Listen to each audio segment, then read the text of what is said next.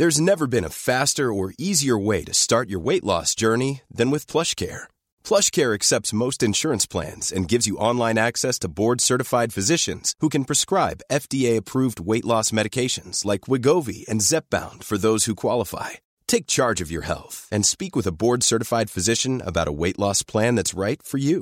Get started today at plushcare.com slash weight loss. That's plushcare.com slash weight loss. plushcare.com slash weight loss.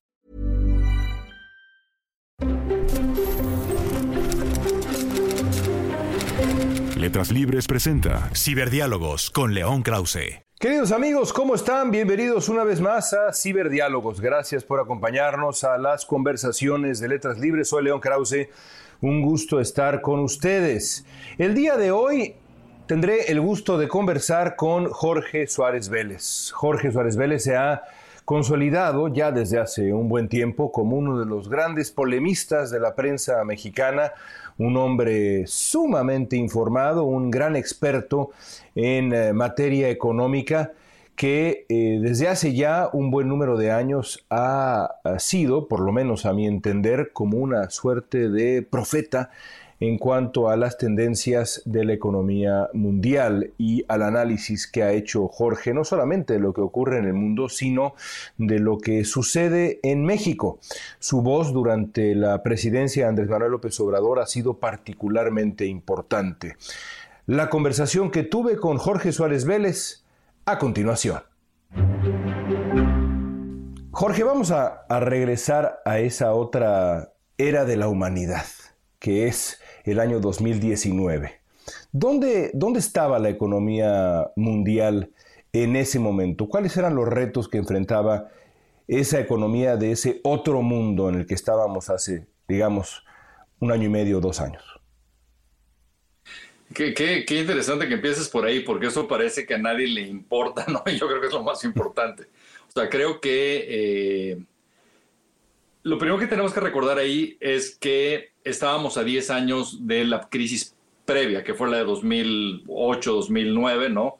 La, la que, eh, eh, si la vemos en, en, términos del daño, digamos, que le hizo la economía mundial, es solamente comparable con la de 1929. Y realmente lo que, lo que vemos es que ha habido eh, una, una, serie de, de, secuelas de esa década posterior a esa, esa gran crisis, ¿no?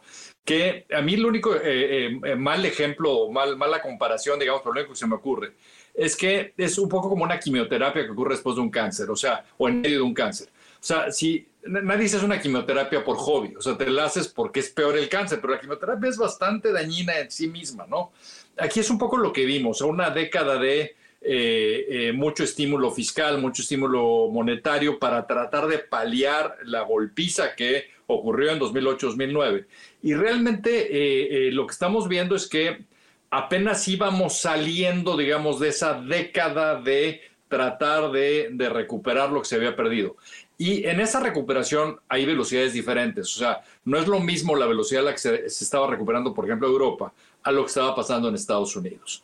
Y ese es un tema también muy relevante. O sea, si para entender hoy por qué Estados Unidos está rebotando antes, hay que entender que antes de la pandemia, Estados Unidos también era el país que había recuperado más, por ejemplo, el empleo. Uh -huh. O sea, el, la pandemia agarra a Estados Unidos con el nivel de desempleo más bajo desde los años 60. O sea, lo cual en muchos sentidos le dio más, eh, más capacidad a la economía de Estados Unidos para, para rebotar antes que no fue el caso, no fue el caso de Europa. Entonces, en, en, esas estábamos, digamos, todavía saliendo de la, de la previa, ¿no? Este, estábamos empezando a luchar con menor crecimiento económico a nivel mundial por una eh, larga serie de, razones, ¿no?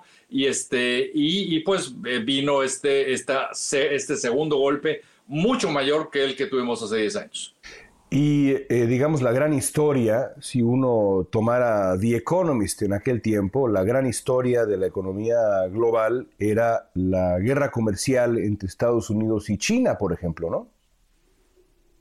Eh, yo creo que eh, no solo la comercial, digamos, una, una, una guerra por hegemonía en ciertos temas que se van a volver de enorme importancia hacia adelante. Fíjate, ahorita me preguntabas dónde estábamos en 2019 y yo creo que una parte de las, de las más relevantes es dónde estábamos en términos de perspectivas de la, revolución que estamos viviendo, la revolución tecnológica. Exacto. Eh, hace algún tiempo eh, eh, estaba yo aquí en, Nueva York en una, en una comida donde estaba Felipe González. Y dije yo en una conversación con él, dije, bueno, es que estamos al principio de la revolución tecnológica. Y él me volteó a ver así me decía, ah, ¿cómo al principio? No, ya estamos. Dije, no, no, perdón, tiene usted razón. Estamos al comienzo del inicio del principio. O sea, no hemos ni empezado a ver lo que va a ser esta revolución tecnológica. O sea, lo que estamos viendo hoy es la definición de los ladrillos, o sea, lo que en inglés le los building blocks, ¿no? O sea, ¿qué es lo que viene? ¿Cuáles son esos ladrillos? Pues tienen que ver con eh, computadoras cuánticas, tienen que ver con inteligencia artificial, tienen que ver con, eh, computadoras capaces de aprender, tienen que ver con 5G. Eh, lo que hemos visto hasta hoy es en mucha medida la lucha por ver quién es el, el, jefe en cada ladrillo? ¿Quién es el que, el que va, va a determinar cuáles son los estándares a nivel mundial? y, eh, y, eso se manifiesta también en algún tipo de conflicto comercial. Pero hoy lo estamos viendo con Biden. O sea, una muy buena parte de lo que Biden quiere hacer con todo este plan de infraestructura tiene que ver con esto. O sea, tiene que ver con eh, incrementar la capacidad de Estados Unidos para ser dominante en esos ladrillos. La pandemia también aceleró tendencias, ya que mencionas, digamos, esta revolución tecnológica, tendencias que quizá habrían tardado eh, más en llegar. Una de ellas, el trabajo a distancia, la posibilidad de que se normalizara lo que estamos haciendo en este momento en video, en la versión en video de, esta conversación, eh, hacerla con esta naturalidad eh, sin duda alguna no, no, habría sido posible sin el efecto que tuvo, que tuvo la pandemia. Pienso también, por ejemplo, en el, uh, eh, espacio, el espacio urbano. Uh, la, manera como ha cambiado la concepción de lo que es el trabajo, el trabajo virtual, el trabajo a distancia, la manera como en las grandes ciudades estamos viendo pues una transformación que yo siempre supuse vendría con la llegada definitiva de la inteligencia artificial que haría obsoletas las tiendas, los espacios eh, comerciales, las oficinas y demás, todo eso se vio eh, acelerado. Eh, eso que veía venir Yuval Harari, digamos, ya a la vuelta de la esquina, de pronto la esquina se nos adelantó, Jorge.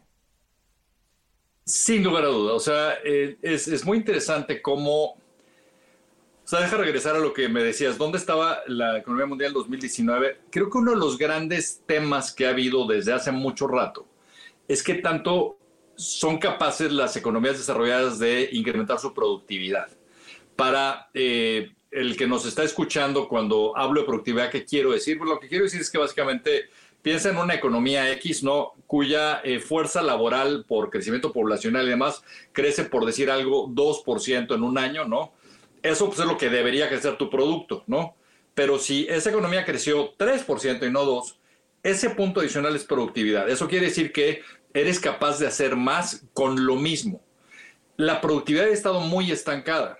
¿Qué crees? Que se está destapando la productividad debido a la pandemia, exactamente por lo que acabas de decir. O sea, lo que estamos viendo es que eh, por ejemplo, cuando eh, se inventó la electricidad o cuando empezaron este, eh, muchas otras tecnologías, digamos, a lo largo de la historia, no es lo mismo el que desarrolla la tecnología que el, la absorción de negocios convencionales de esa tecnología. En el caso de la electricidad tomó algo así como 30 años que se empezara a, a notar, digamos, en, en otros negocios. Aquí estaba pasando más o menos lo mismo y lo que esta pandemia forzó es a que las empresas absorbieran tecnología que ahí estaba, pero que no habían necesitado absorber. Entonces, si tú lo ves a nivel de eh, universidades, escuelas, educación, no usaban la nube. Ahora la usan todo el día, todos los días. Si lo ves a nivel de lo que acabas de decir, o sea, la posibilidad de hacer una, una junta por Zoom, pero ¿qué crees? Que al hacer una junta por Zoom o hacer todo el día juntas por Zoom, lo que nos damos cuenta es de que eh, la gente perdía una enorme cantidad de tiempo yendo a la oficina y regresando que hoy lo están utilizando para trabajar. Entonces, lo que hemos visto es un despegue de la, de la productividad, pero aparte ese despegue está ocurriendo justo cuando todos estos ladrillos de los que hablábamos están empezando a hacerse cada vez más presentes. Y eso ocurre en todos los sectores. Un ejemplo claro, por ejemplo, sería Nike, ¿no? O sea, Nike vendía en línea una parte relativamente pequeña de las ventas totales, o sea, el grueso de sus ventas era mediante tiendas. Ellos tenían como objetivo, si mal no recuerdo, estoy diciéndolo de memoria, llegar a 30% de sus ventas en línea para finales de este año. Pues por la pandemia estaban en 50% de ventas en línea a mediados del año pasado. Entonces, o sea, se aceleró enormemente eso. Ahorita, antes de, entrar a hablar contigo, estaba platicando con el dueño de una cadena de restaurantes aquí en Nueva York, que no, no lo ventanearé, ¿no? Pero él me decía, decía, es increíble cómo gracias a la pandemia aprendimos, eh, o sea, nos, nos tuvimos que meter tanto a ser eficientes que alcanzamos la misma rentabilidad que teníamos en 2019, la alcanzamos en septiembre con 20% menos tiendas. Y ahora pues, tenemos ya más ingresos que en 2019 y pasaron, si mal no recuerdo, algo así como 20% de sus ventas en envíos a domicilio a 80%, por lo que dice, oye, pero ahora está regresando el consumo a los restaurantes. Entonces vamos a tener las dos vías para, para hacerlo, pero aparte sin incrementar en nada, digamos, nuestra capacidad a nivel de la cocina, porque ahora aprendimos a usarla con enorme eficiencia. Entonces, o sea, esto este, es, es en, en ese sentido va a revolucionarlo todo, o sea, todos los sectores eh, convencionales, la forma como, como, como, hacemos, como trabajamos, e incluso, por ejemplo, eh, para alguien como yo, que pasaba una muy buena parte de, mi tiempo en aviones, pues te das cuenta que a veces no es necesario, o sea, que puede ser enormemente eficiente haciendo este tipo de, de juntas a distancia sin tener que esperarte a viajar. Sí, la, famosa juntitis poco a poco va a desaparecer, o por lo menos la juntitis presencial. Pero bueno, nos saltamos, nos saltamos el, paréntesis central de esta conversación, que es la pandemia. Pasamos del 2019 a hablar del futuro. Vamos a regresar ahora a el 2020, el primer trimestre del 2020, incluso un poco, un poco después. ¿Qué le hace la pandemia a la economía global? ¿De qué tamaño fue el golpe a la economía global, Jorge? No, bueno, fue, este, o sea, no, eso no tiene precedente, o sea, no tiene precedente en el sentido de que forzaste a que todos los negocios se cerraran de un día para otro, básicamente, eh, no por una razón operativa o por algún tipo de crisis económica, sino simplemente por eh, la necesidad de evitar contagios al, no estar en contacto con la gente. Entonces, eh, pues fue, o sea, el golpe fue brutal, ¿no? Este, ahora, tú citabas hace ratito a Yuval Harari, ¿no? Lo que Yuval Harari dice que es, es fascinante de eso es, comparemos con lo que pasó en pandemias previas. O sea, la peste negra o, este, o la gripe española o la... O sea, en ese momento cuando tú tenías que aislar hacia la gente, eso sí de verdad paralizaba a la economía mundial porque, por ejemplo, este, pues sabes que eh, la peste negra se, se se transmitía por barcos comerciales, digamos, ¿no? Hoy, por ejemplo, el, ejemplo que da Harari es que eh, un barco, un barco chino, tiene más capacidad que toda la flota mercante inglesa en el siglo XIX. O sea, este, entonces, eh, pues, y, lo llevan aparte siete, ocho tripulantes. O sea, no necesitan los miles de tripulantes que vienen esas. Este, puedes estar haciendo juntas de eh, forma remota. Puedes estar comprando en forma remota sin necesidad de ir a una tienda. Puedes mandar dinero, puedes realizar pagos. O sea, esta tecnología nueva lo que nos permitió es que a pesar de ese cierre, siguió, eh, muchos sectores siguieron funcionando suficientemente. Ahora, un tema nada más ahí es que, así como tuvimos un colapso de la demanda, también tuvimos una serie de problemas de oferta porque las cadenas de valor en algunos puntos se vieron interrumpidas. Y esto, en cierta forma, le pega a la globalización, porque de repente te diste cuenta que esa piececita del automóvil que se hacía en Taiwán, ¿no? En el momento que se deja de hacer, te para todo el resto de la cadena y eso está llevando a que se rediseñen re, eh, las cadenas de valor. Ahora, hay algunos sectores que vivieron eh, y siguen viviendo eh, una época de pesadilla sin precedente alguno. Se perdieron, eh, se perdieron fortunas. pienso, por ejemplo, en la industria de los restaurantes. Uno de los chistes más notables de, esa industria, que en realidad es bastante eh, agridulce, pero bueno, sobre todo para quien lo vive, para uno que no está en eso, sino nada más disfruta el ir a un restaurante. alguien decía alguna vez cómo, eh, cómo hacer una pequeña fortuna. ¿Cómo haces una pequeña fortuna teniendo un restaurante? ¿Cómo haces una pequeña fortuna? Y la respuesta es, comienza con una gran fortuna y haces, así haces una pequeña fortuna. Es una máquina, eh, digamos, de perder dinero. Si no se lleva bien un restaurante, es un negocio dificilísimo. Ahora, en la pandemia, pues eso se volvió muchísimo, pero muchísimo peor. Pienso también en el turismo y en una larga lista de industrias, Jorge, que pues no se van a recuperar por lo menos en el mediano plazo y para las cuales la pandemia del 2020 fue un parteaguas absoluto, ¿no? Lo que pasa es que yo creo que lo que la pandemia eh, hará es que eh, va a ser un proceso de selección natural eh, bastante acelerado, es decir, así como esta, cadena de restaurantes que te decía hace ratito, que va a salir fortalecidísima de este, de este proceso, ¿no? Va a haber muchos otros que no lo van a lograr y a veces en muchos de los casos no lo van a lograr porque tenían modelos que no eran del todo sostenibles. Entonces, eh, yo creo que aquí va a haber una limpieza eh, eh, en muchos sectores, ¿no? Por ejemplo, lo pienso a nivel de aerolíneas. Este, pues, ¿cuáles van a subsistir esto? O sea, yo creo que hay hay algunas que con la ayuda que proviene del gobierno para tratar de, que, de darte un puente, digamos, entre un momento en el que, en el que funcionabas normalmente y el momento en el que logres reabrir, ¿no?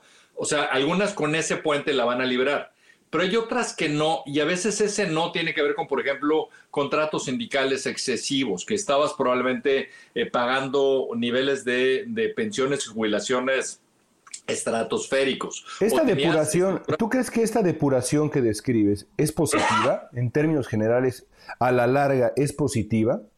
Siendo, o sea, y seguramente va a haber más de un, un, este, un, uh, tweet que me van a, a, insultar, ¿no? Pero yo creo que por eso es importante sí dar ayuda, pero también dejar que quiebren empresas. Porque yo creo que lo que tú necesitas, como siempre, es que el capital se vaya hacia donde va a tener mayor, mayor productividad, mayor generación de riqueza, mayor generación de empleo.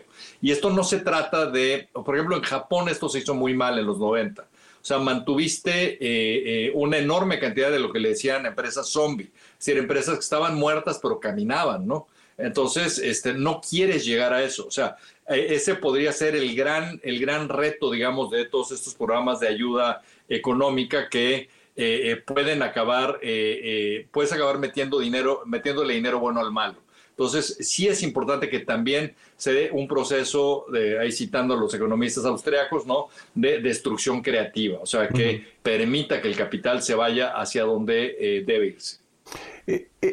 es justo decir, Jorge, que de no haber ocurrido la pandemia, es muy probable que Donald Trump eh, hubiera ganado la elección presidencial. Yo, yo imagino, y esa era la estrategia de Trump, se veía, se veía venir, por eso quería tener frente a sí, entre otras razones, a Bernie Sanders y no a Joe Biden.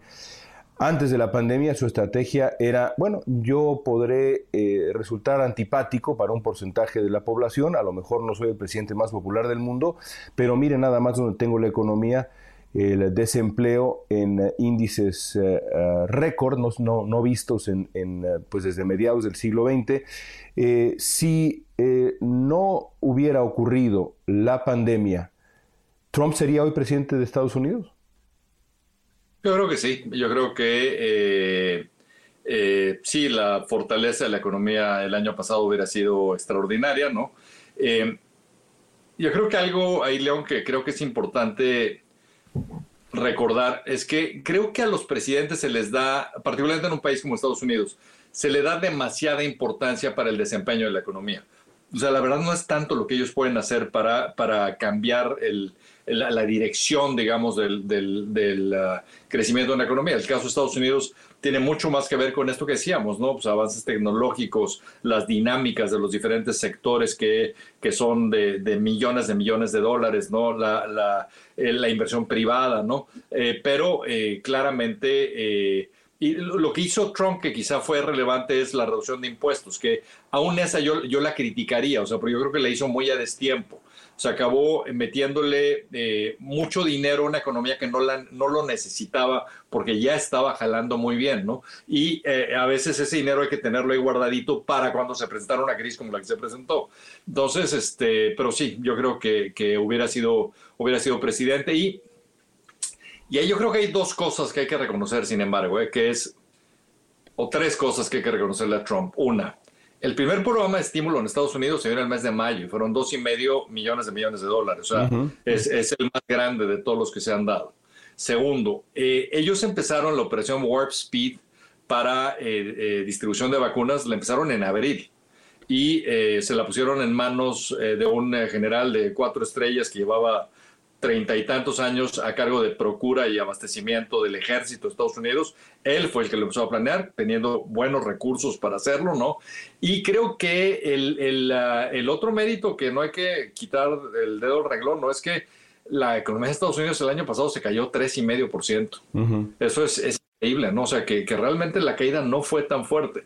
Entonces, eh, en muchos sentidos, creo que le dejó la mesa bien puesta a Biden, porque entre otras cosas, que eso, eso decías, nos saltamos el tema de la vacunación, perdón, de la, pandemia, hay que hablar del tema de la vacunación por lo mismo. O sea, eh, la meta de eh, eh, Trump era que antes de fin de año hubiera 20 millones de estadounidenses vacunados y solamente hubo dos pero sí se distribuyeron como 30 millones de vacunas. Entonces, los cuellos de botella que sí tenía el programa de Biden que tenían que, perdón, de Trump, que tenían que ver con la renuencia a darle apoyo a los estados, eso sí los entró a resolver Biden. Entonces ha sido una serie de eventos eh, eh, positivos para Estados Unidos, los cuales quizá podrían llevar a que la economía de Estados Unidos crezca este año arriba del 6,5%.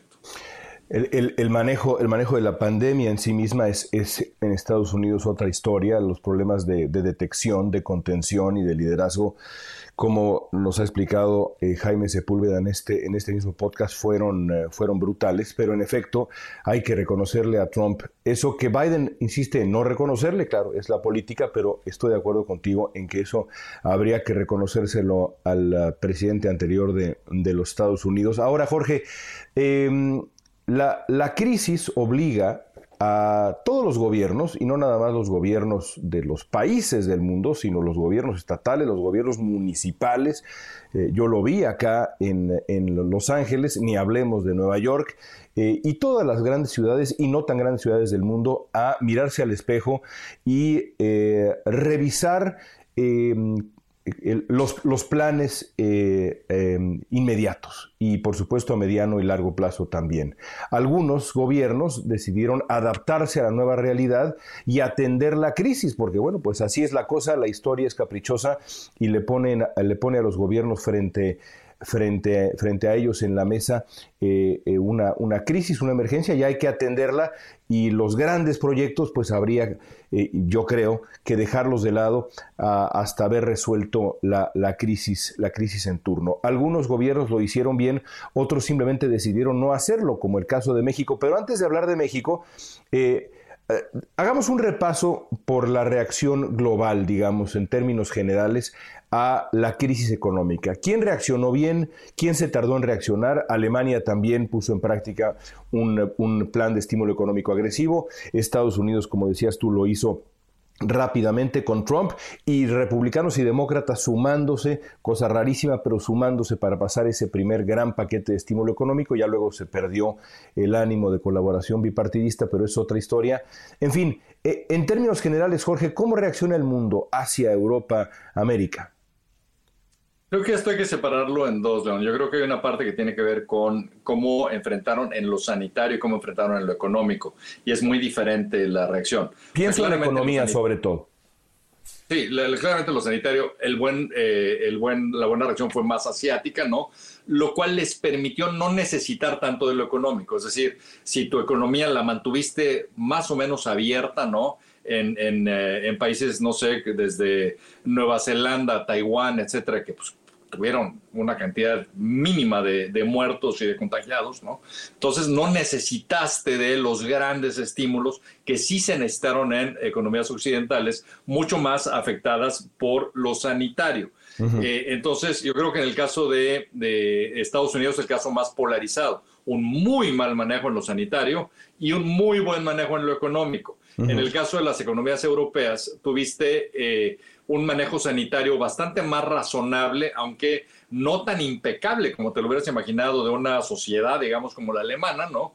Este, y un, un programa de estímulo eh, bastante fuerte y bastante decidido eh, pero no de la magnitud de Estados Unidos, ¿no? Este, entonces, eh, eh, y algunas economías europeas muy golpeadas en lo económico, o sea, con decrecimientos fuertes. España brutalmente, ¿no? España, Italia, o sea, sí. España es, increíble el golpe económico que tuvo. Y en muchos de estos casos sí vas a ver una recuperación muy relevante, pero ahí destaca Estados Unidos. O sea, Estados Unidos para fines de este año podría acabar con el mismo PIB o sea, me dices, ¿cómo estaba la economía en 2019? En 2019 tú me, me hubiera dicho, a ver, ¿qué esperas que tenga el PIB de Estados Unidos al final del 2021? Pues está aquí, yo creo que va a estar acá, ¿no? Yo creo que va a llegar a X nivel, ¿no? Pues vamos a estar en ese nivel a pesar de la caída de la pandemia por el brutal crecimiento que vas a tener este año. Entonces, este, y algo también increíble es que algo que es muy importante medir en las economías es el potencial de crecimiento, ¿no? O sea, ¿qué tanto este, estás incrementando la capacidad de producir más, de generar más empleo, más riqueza, etcétera? Ahí yo creo que Estados Unidos también va a salir adelante porque ese, ese crecimiento potencial yo creo que se va a ver expandido por el crecimiento en productividad que decíamos hace rato. Así que eh, esa parte sí es, es muy sorprendente, pero en lo sanitario con más de medio millón de muertos hasta la fecha. ¿no? Eh, es curioso eh, que se hable poco por supuesto, no en la prensa especializada, no en tu círculo, Jorge, pero cuando uno, digamos, lee la, prensa común y corriente, se habla mucho menos ahora de lo que se hablaba en 2019 de China. Se menciona poco a China, quizá porque pues, Estados Unidos nos tiene a todos eh, muy enfocados en sus procesos políticos después de Trump y, demás, la recuperación y bueno, la catástrofe que ha sido en Estados Unidos la pandemia, pero de China se habla poco. ¿Cómo está China?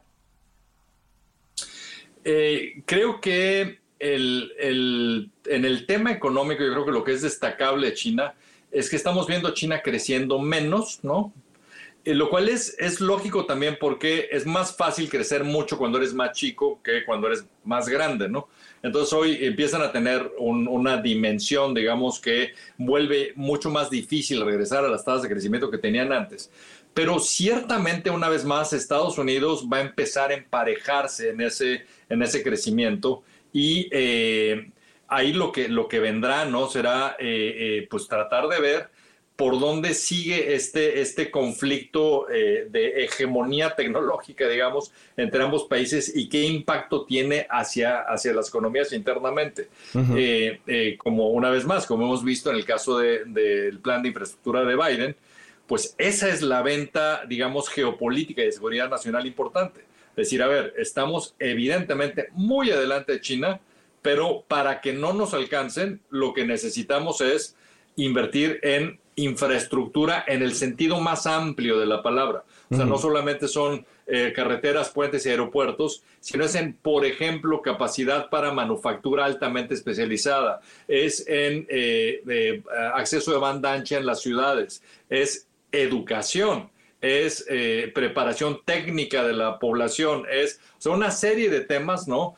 Que pues, los han puesto en la categoría de infraestructura, pero que es más que eso y que es lo que se necesita si quieres mantenerte competitivo con esa gran economía. Hablemos ahora de México, Jorge, de la reacción del gobierno mexicano. Decía yo hace un par de minutos que eh, la, crisis obliga teóricamente a los gobiernos a ajustar eh, sus planes para resolver primero la emergencia y después, si la emergencia lo permite, regresar al proyecto original. El gobierno de México, a mi parecer, no hizo eso y se mantuvo, en ese rumbo. No hay que olvidar esa declaración eh, tristemente célebre del presidente López Obrador en función de que la, crisis le viene a su proyecto como anillo al dedo. Eh, ¿Cómo diagnosticas la respuesta mm, eh, del gobierno mexicano específicamente en materia económica, cuando analizas dónde estaba México ya desde antes de la pandemia con una economía paralizada. El reto que implicó la pandemia para un país como México, por ejemplo, en el, en el turismo, que eh, es importantísimo en México, en eh, la materia eh, de, hidrocarburos, de energía. y bueno, la, digamos, la, gran... la, gran noticia siguieron siendo las remesas, increíblemente, ¿no? Pero bueno, ¿cómo, diagnosticas la respuesta del gobierno mexicano?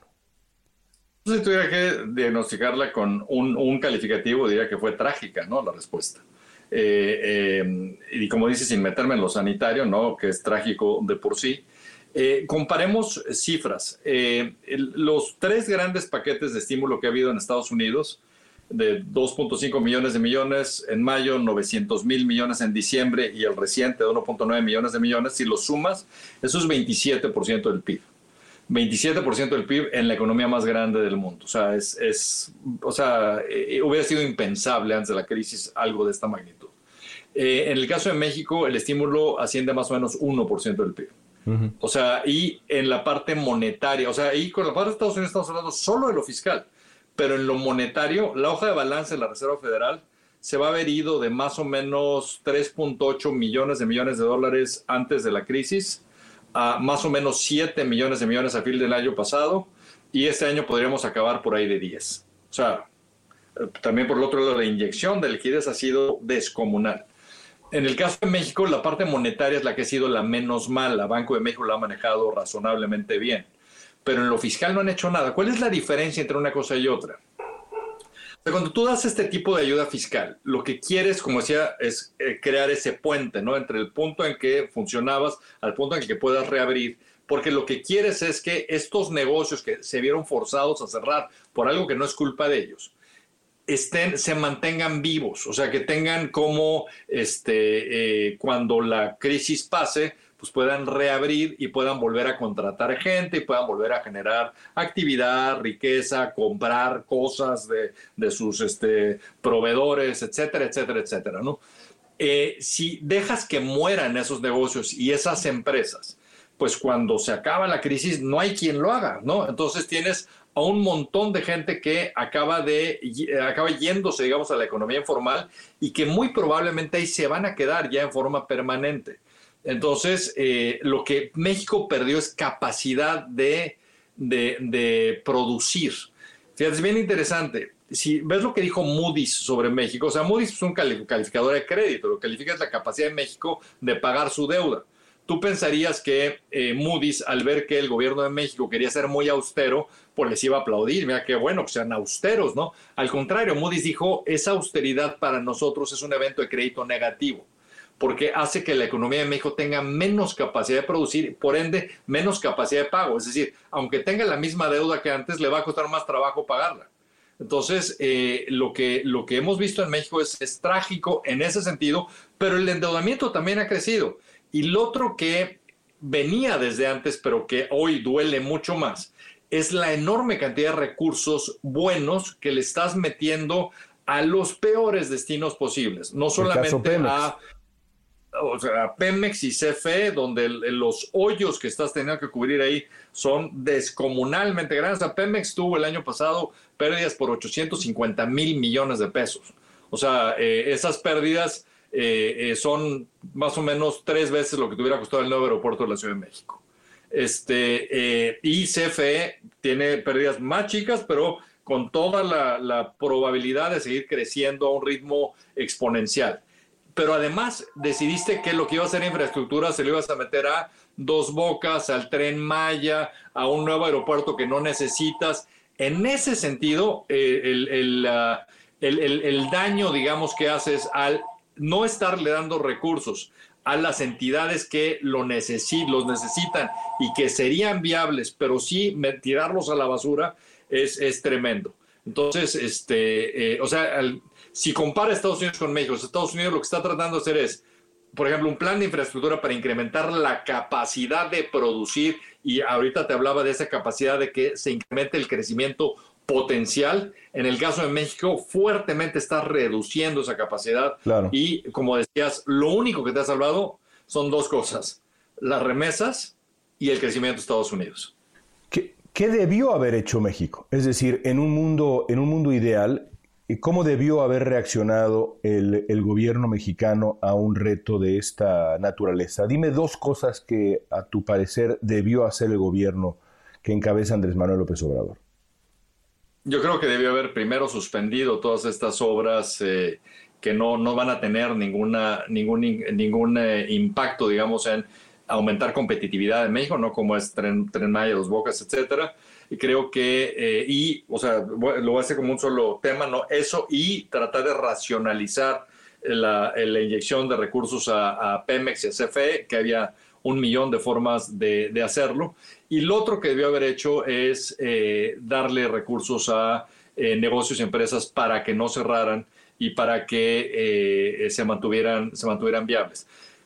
Pongo una categoría totalmente diferente, el manejo de la pandemia y el manejo de las vacunas, porque esos dos, de hecho, tienen un impacto económico brutal. O sea, en el caso de Estados Unidos, lo que te hace pensar que puede crecer 6,5% es que vas a tener una muy buena parte de la población adulta vacunada en el segundo, para el segundo semestre del año. Sí, no, hay recuperación económica con, con, enfermedad, evidentemente. ¿no? Claro, entonces, o sea, te permite reabrir. En el caso de México, no vas a poder reabrir en todo el año. Entonces, eh, eh, pues el, el, daño ahí, ahí es muy grande. ¿no? El, eh, uno de, los, una de las metas de Andrés Manuel López Obrador eh, siempre ha sido reducir la pobreza. Y es una meta absolutamente loable que creo que todos compartimos. Primero los pobres. Y sin embargo, las consecuencias de las políticas económicas del gobierno de México y lo que ha ocurrido con la pandemia, en ese tema en particular, ya nos mencionabas otros, pero en ese tema en particular ha sido simplemente brutal. Es difícil incluso encontrar un adjetivo. Eh, cuando, cuando eh, observas las cifras de pobreza en México, cómo ha crecido la pobreza en México, y piensa en los próximos años, ese tema en particular, ¿qué, qué opinión te merece?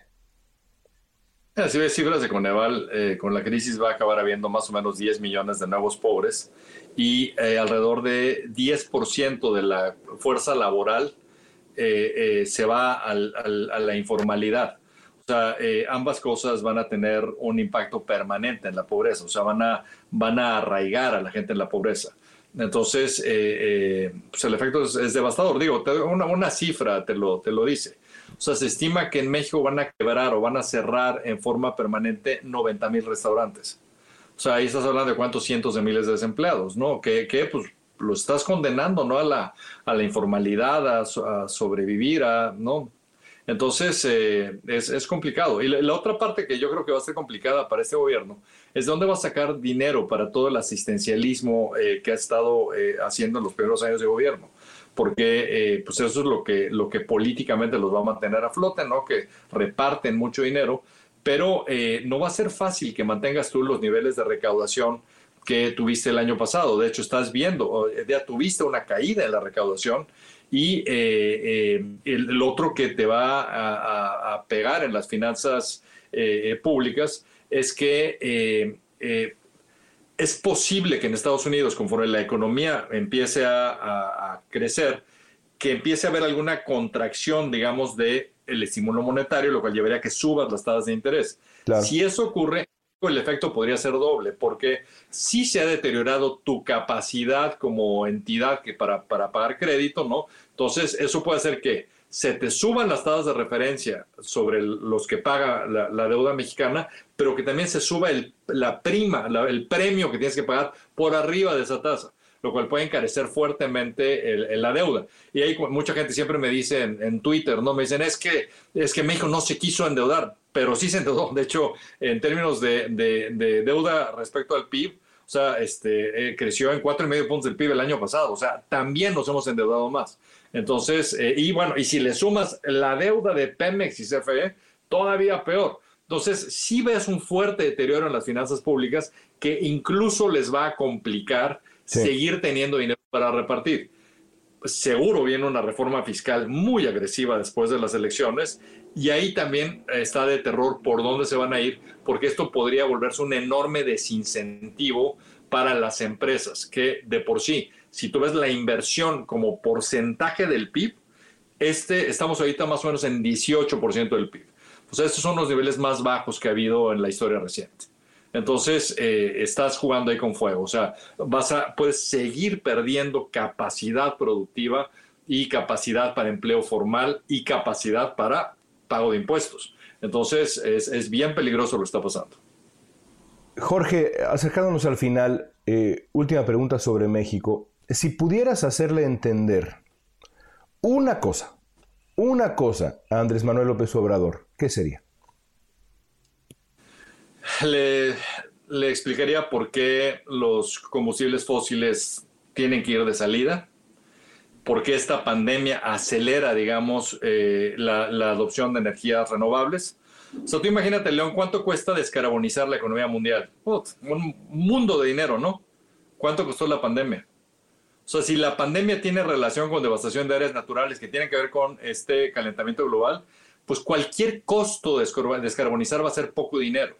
Entonces, se va a invertir ese dinero. Entonces, lo que tú quieres no es ponerte a, eh, a hacer el que está haciendo arneses para caballo cuando ahí viene el automóvil y hacer, hacer ahora muchos más arneses. No, no, no, no. Métete en, la, en, en, la nueva tendencia cuando aparte resulta que algunas de las plantas eólicas y solares de México rompieron récords mundiales por costos bajos. Entonces ahí sí somos súper competitivos. Entonces lo que le explicaría es la importancia de meternos en esta tendencia que, que, entienda por qué la revolución tecnológica va a implicar una demanda por energía sustancialmente mayor que la que existe hoy, pero que pone al mundo en la necesidad de generarla sin eh, lastimar al planeta. Entonces, y México podría eh, tener un rol muy eh, positivo ahí y puede mantener vivos a CFE y Pemex. Lo único que necesita es delimitar a qué se dedican esas dos empresas. O sea, en el caso de CFE, asegurarte que sea una empresa que lo único que hace es dedicarse a transmisión y comercialización de energía, pero deja que toda la energía la produzcan privados a los costos más bajos que se pueda. Y en el caso de Pemex es lo opuesto, que solamente se dedique a extraer petróleo y este, hacer exploración, pero deja que toda la parte downstream la hagan los privados con mucho mayor eficiencia y eso permitiría eh, eh, acotar, digamos, el tamaño de los hoyos en esa empresa. Y bueno, en el caso de CFE, con, ese, con ese cambio sería súper rentable. Entonces, este, yo creo que si entendiera eso, eh, el país podría ser otro, tendría dinero para repartir a manos llenas, podría haber crecimiento, los niveles de inversión crecerían y el crecimiento económico de México aumentaría y ahí sí la pobreza sin duda bajaría. Por último, Jorge, tú escribiste un, un libro extraordinario, La próxima gran caída de la economía mundial, cuando piensas en los próximos, te voy a poner un horizonte de, de 10 años, una década, eh, el mundo en 2031, lo, miras con, con, optimismo, es decir, eh, en, estos, en estos 10 años que, que, tenemos por delante, con los cambios que ya has descrito, que eh, pondrán a prueba, sin duda alguna, también la capacidad de reinvención de la, de la humanidad, de apoyo a, a esa, a, ese, eh, a esa gran cantidad de personas que se, se, quedarán rezagadas por la, la adopción de nuevas tecnologías, todas estas tendencias que has descrito y que conocemos ¿Te sientes optimista cuando piensas en el 2031? Eh, no podría estar más optimista, León. fíjate que en toda esta conversación no hablamos de la revolución más grande que viene, de hecho, que es la revolución en ciencias de la vida, biotecnología, que yo creo que va a ser todavía más disruptiva que la tecnología. Ve lo que pasó con este virus. O sea, la secuencia genética del virus la publicaron los chinos 48 horas después, horas después Moderna tenía una vacuna, 48 horas después. O sea, eso es por el avance tecnológico, eh, científico que ha habido, es porque tienes computadoras cuánticas, es porque tienes capacidad de manejo eh, de datos exorbitantemente grandes, ¿no? O sea, como te decía, esos, esos building blocks, esos ladrillos, se están apenas empezando a acomodar y yo creo que el impacto que esto puede tener en la capacidad de producción, en la capacidad, por ejemplo, de, producción de alimentos a bajos costos, en, eh, eh, satisfactores que hagan mejor la calidad de vida de la gente. O sea, todo esto eh, no me cabe duda que está por, por explotar. Citando nuevamente Yuval Harari, lo que dice es, si hoy nos, nos impresiona lo que hay, espérate que veas 2030, o sea, va a ser una locura el cambio que viene. Y esto nada tiene que ver con el cambio que se va a dar entre 2030 y 2050, ese sí es ya casi inimaginable. Y sin embargo, Jorge, ah, habrá, y eso también lo describe Yuval Harari, eh, lo que él llama the useless class, es decir, habrá sin duda alguna millones de personas sin empleo, millones de personas que en algunos casos estarán, estarán a la deriva. Eh, ¿cómo, incorporas ese factor a tu optimismo? Yo creo que ese es el otro gran reto. La ahorita me decías, o sea, este, me debatí entre decirte para López Obrador lo energético lo o lo educativo, ¿no? Porque yo creo que lo que, lo, que sería ideal es que esa eh, revolución o esa capacidad de prosperidad de la humanidad nos pudiera llevar a, eh, tener dos, eh, eh, objetivos. Uno, vas a tener a una edad y un perfil de ser humano que simplemente no se va a poder ya adaptar a este nuevo entorno laboral, etcétera, y lo que tú quieres es tener la posibilidad de estarles ayudando a, tener una vida digna porque no se van a poder adaptar. Pero una parte mucho más grande que sí se va a poder adaptar y que la tienes que reentrenar, le tienes que dar habilidades que sean mercadeables, les tienes que dar eh, eh, capacidad de, integrarse a, lo nuevo. Y eh, eso va a costar mucho dinero hacerlo, pero es posible hacerlo. Y lo que quieres es que, que, los gobiernos se monten en esa, en esa, en esa tendencia.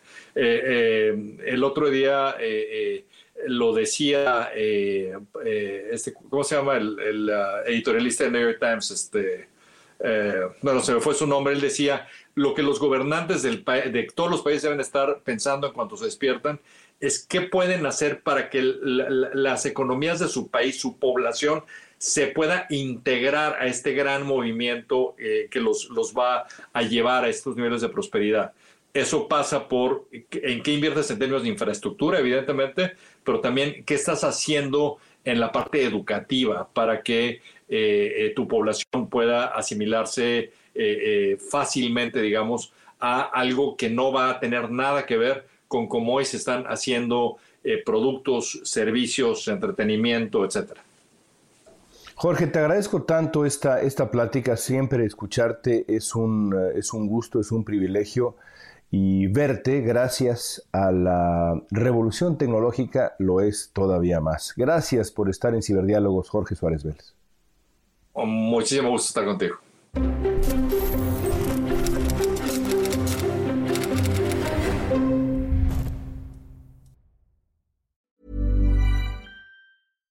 When you make decisions for your company, you look for the no-brainers. And if you have a lot of mailing to do, Stamps.com is the ultimate no brainer. It streamlines your processes to make your business more efficient, which makes you less busy. Mail checks, invoices, legal documents, and everything you need to keep your business running with Stamps.com. Seamlessly connect with every major marketplace and shopping cart. Schedule package pickups and see your cheapest and fastest shipping options from different carriers. With rates up to 89% off USPS and UPS rates. And with the Stamps.com mobile app, you can take care of mailing and shipping wherever you are. Make the same no-brainer decision as over 1 million other businesses with Stamps.com. Sign up with Code PROGRAM for a four-week trial, plus free postage and a free digital scale. No long-term commitments or contracts. That's Stamps.com. Code PROGRAM.